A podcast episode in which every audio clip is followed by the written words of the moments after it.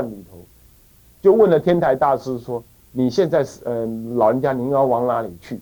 他并没有直接说我往哪里，他只是说观音世至，弥陀与诸眷属来接我，以及过去的师友都来一起来接我。他这么讲，所以这样应该很明显嘛，也不是弥陀，也不是弥勒啊，是弥陀。他的主要的亲手住的那部《法华三昧忏》，都叫人家往生极乐。所以说，我想天台家没有说那不求往生的啊，没有说不求往生的啊。那么好，这个是呃，这个他的弥勒菩萨前发愿往生都算。不过。弟子是师傅是这样了，像慧慧远大师就没有往生兜率，往生弥弥陀啊，就是不同啊。再来子午，著有《中理重经目录》，中综合的综，教理的理，重经目录。这一部书呢，今天已经不存在。不过呢，它是被人家取代，所以不存在。它本来的内容呢，都在哪里？都在后来的生佑律师啊，梁朝这样子的生佑律师，他所著的《初三藏记集》里头，这部书《初三藏记集》里头，他把他中理重经目录里头所有的内容全部吃进来了，全部融摄进来，所以最后他这部书这部中理重经目录就不见了，没有红传。那么呢，将汉朝魏吴三国以来所译的一切经典呢，做了一个最初的整理啊，并且呢，考定其真伪，了解其翻译的作者与年代、过程等等的啊，什么等等的内容，并且呢，曾经列。呃，陈列于当时范生之立场，写呃，而且呢，他一方面做这件事情呢，他自己也列席到当时呢的范生的翻译的场合当中去，这一点我们忘了记录下来，到底是谁哈？呃，我下次再补充一下，到底是谁？他呢，当时有西方来的范生，呃。那么呢，他也加入了翻译，亲自加入翻译，那么协助翻译的事业，同时呢，也对经典易经的那个经典的精确度跟难易度呢，提出了五师本跟三不易的见解，颇为后人翻译时候的所注意。所以五师本跟三不易哈，日本人故作聪明，他说三不易呢，哎是。三种不改变的道理，这个不对。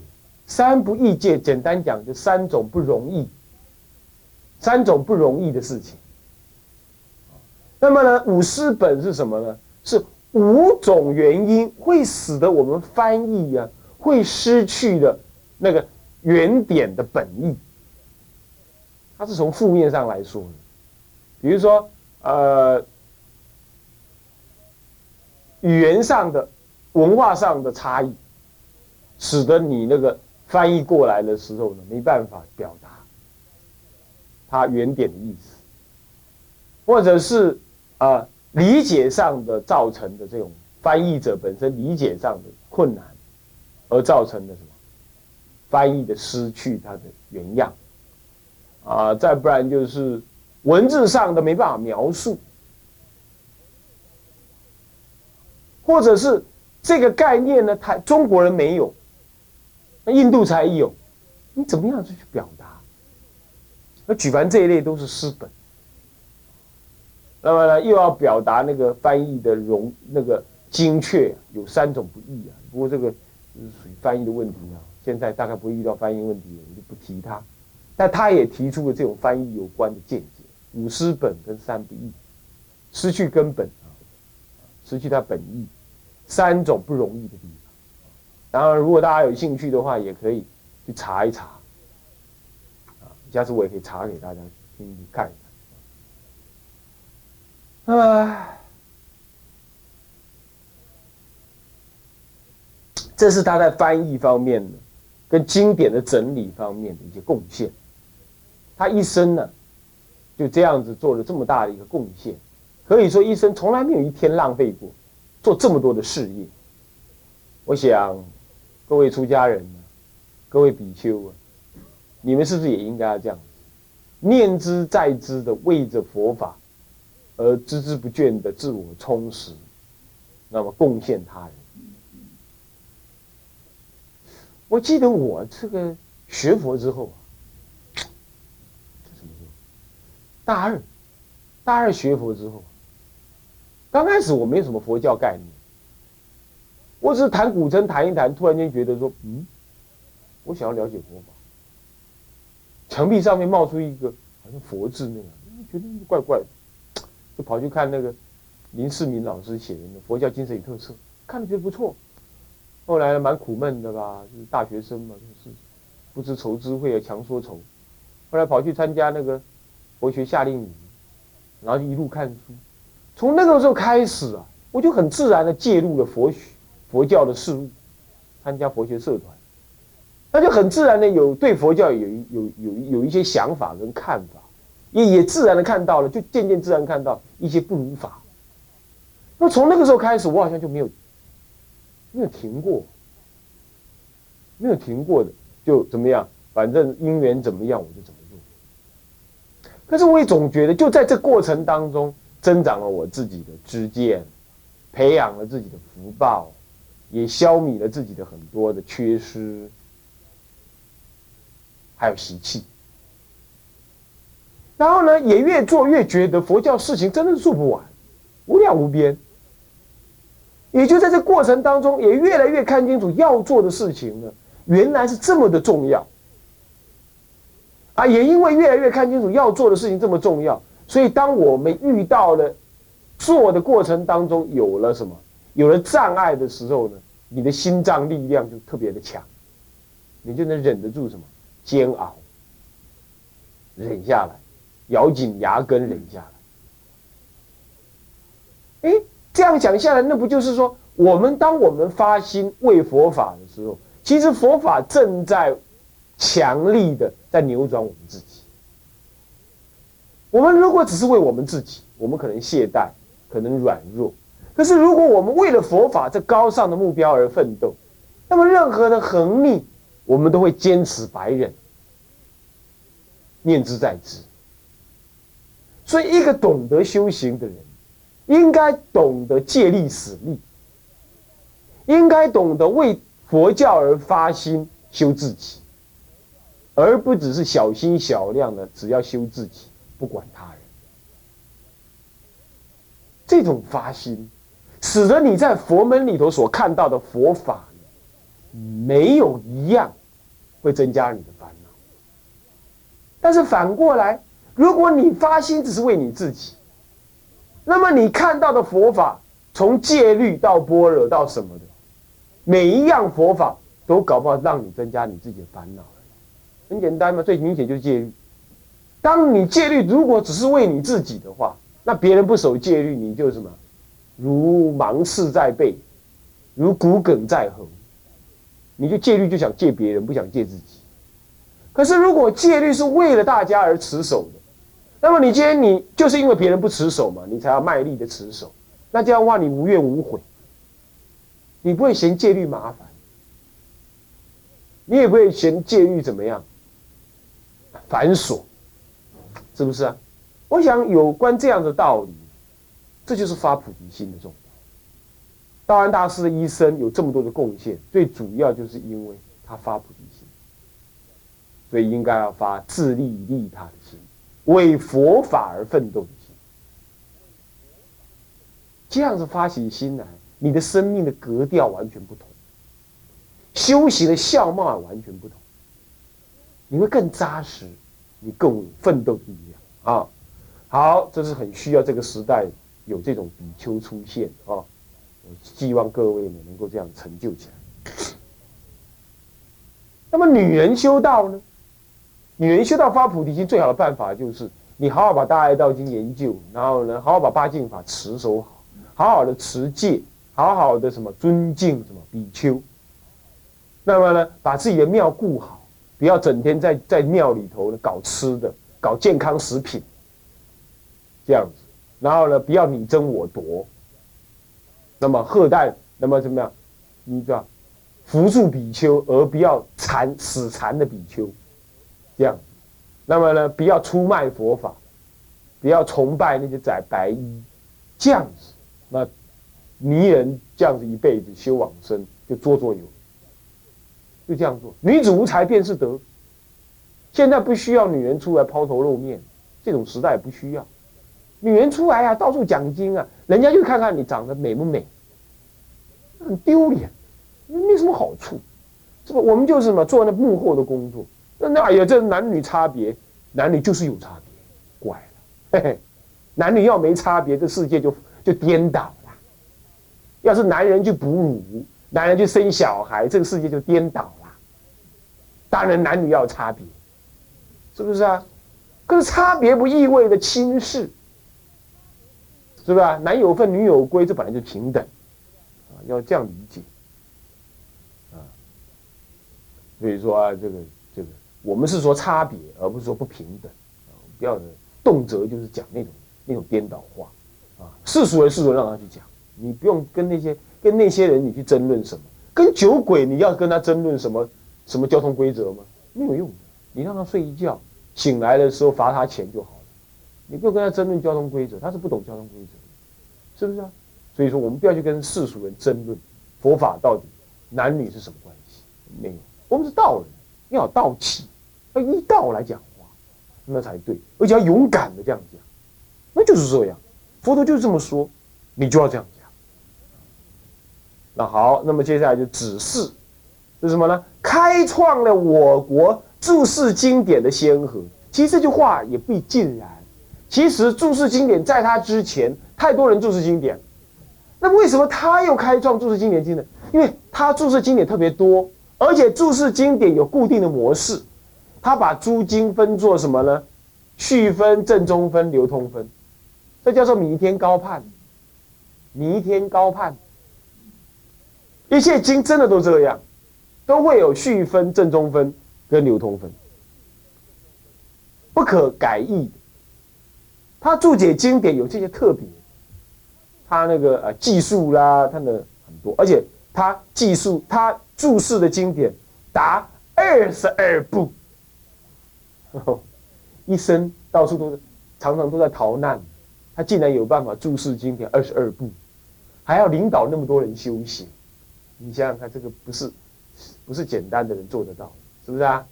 是不是啊？所以说啊，他很值得我们崇仰。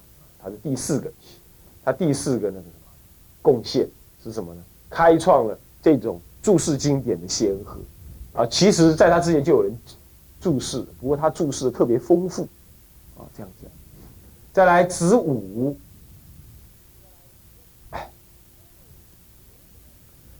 为。为啊，这不是为哈，要念为为改革革义佛教的先驱。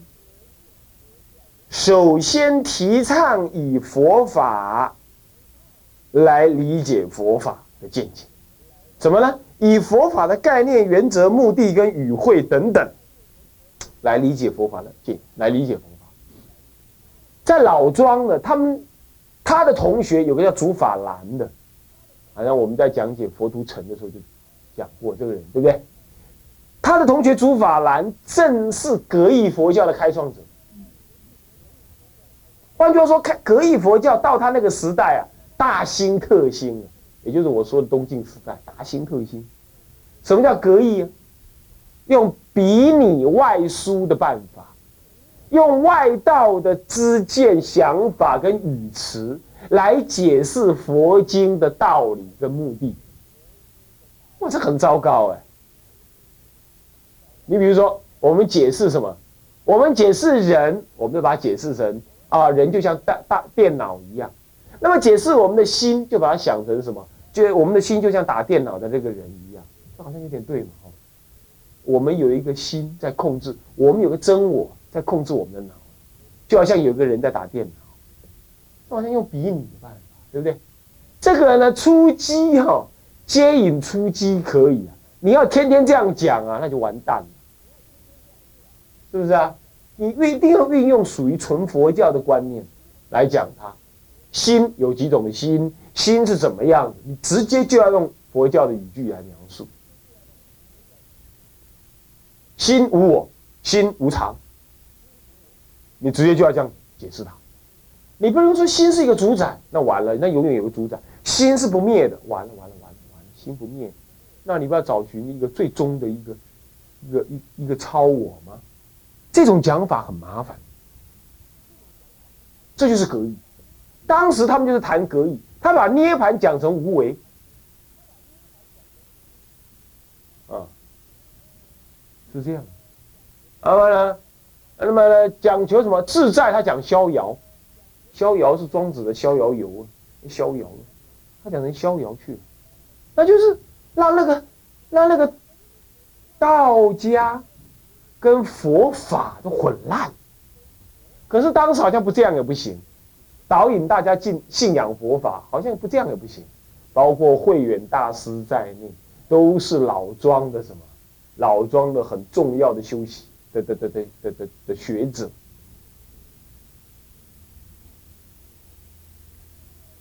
这就是格义佛教。那么呢，这个道安大师正是格义佛教方兴未艾的时代，他自己老人家也是格义佛教的人。哎呀，那个道安大师对于什么？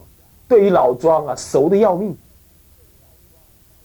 这个事情一直流传到南朝来，也就是东晋本身也这样。所以整个东晋时代的北方跟南方啊，充满着格义佛教，以老庄来研究佛法这种气氛。而这当中洞烛先机，觉得这样子不对的，是谁？第一个人就是道安大师。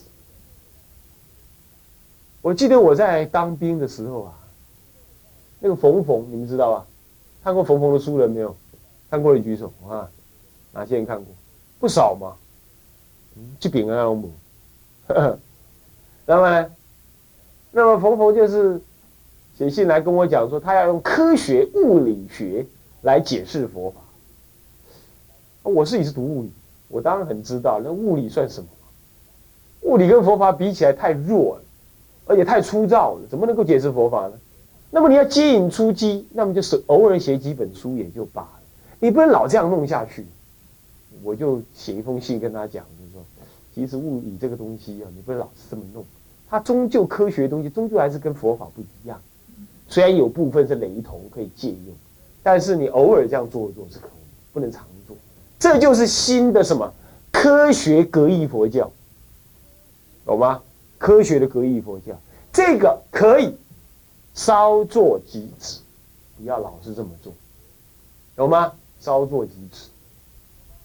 我偶尔也会用哦，我我偶尔也会用。你比如说我在解释时间没有自信的时候，我就拿科学来演来讲。这个科学有一有有一个爱因斯坦有个相对论，他就认为说，人呐。如果我跟你是兄弟，而且双胞胎，啊呢，我是弟弟，你是哥哥，我们同一天同一个小时，同一天同一时出生的，那么你比我早出生五分钟，好吧，就五分钟，那你叫哥哥，那我叫弟弟，我们两个生理结构应该很接近，可是你这个弟弟的人呢？理论上说，他比我怎么样？比我年轻嘛，年轻至少五分钟。可是我这个做哥哥的，如果做一台火箭，听清楚，做一台火箭，那么飞出去，以接近光速的速度，光速有多快呢？一秒钟绕地球七圈，这么快。以接近光速的速度的百分之九十，就光速的百分之九十，零点九 c 呀。光速的百分之九十那个速度飞，往外，往外星球飞，那么飞飞飞飞飞飞又飞回来，之后，我会看到一件很惊人的事情。什么呢？你看过以前那个月宫宝盒没有？有一个老，你们小时候有没有看过那个寓言故事？有个老，有个先生，呃，有个先生，不是老先生，有个先生在海边捡到了什么？一个盒子，盒子一掀开来了，就有一个人带他去某个世界，在海边的龙宫去那里玩，玩了三天，一出来的时候呢，回到家里，从海边再回到家里的时候，诶，一切景象都变了，没有一个人是他认识的人。那好不容易找到一个一百多岁的老阿妈。问他说：“这某某人你认识吗？”啊，那个人，那个人是我阿妈呀，他早死了。什么？你阿妈？那你叫什么名字？我叫某某。啊，他离开三天之前，这个老阿妈才是小，才是三岁的小女孩。三天回来之后，看到这个老阿婆几百上百岁了，竟然已经上百岁，她才离开三天，怎么回来的时候呢？那个小女孩变成一百多岁？你还看过？你有没有看过这个故事？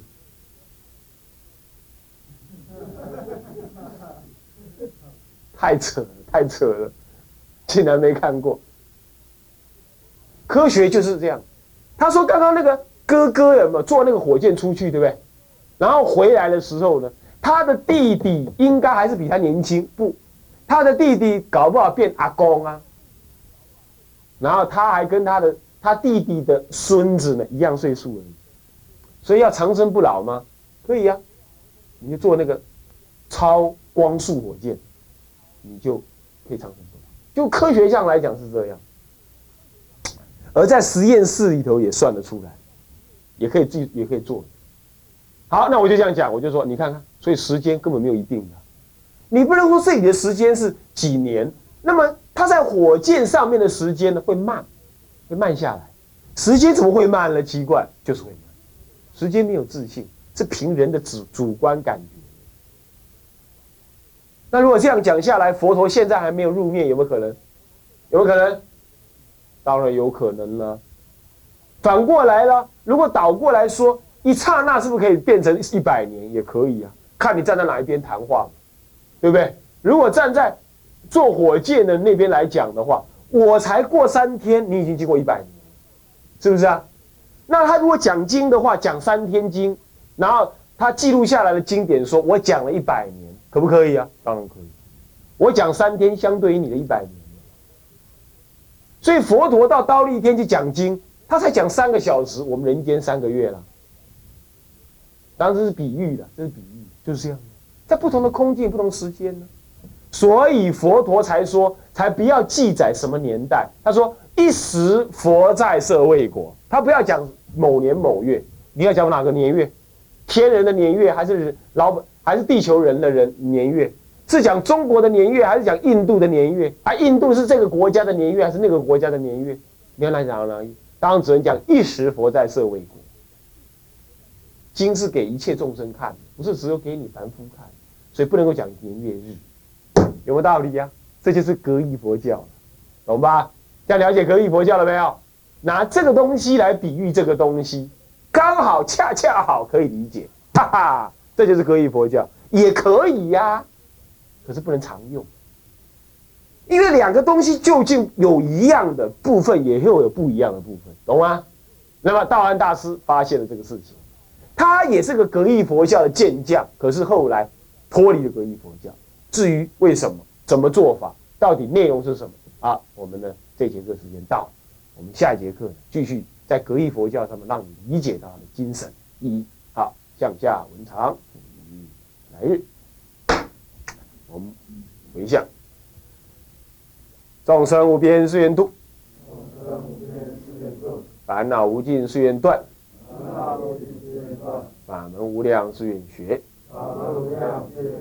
佛道无上是远成，智归佛，当愿众生。理解大道，发无上心，智归法，当愿众生。深入经藏，智慧如海，智归身，当愿众生同理大众。一切无碍。愿以此功德，庄严佛净土，上报四重恩，下济三途苦。若有见闻者，悉发菩提心，尽此一报身，同生极乐国。南无阿弥陀佛。南无阿弥陀佛。南无阿弥陀佛。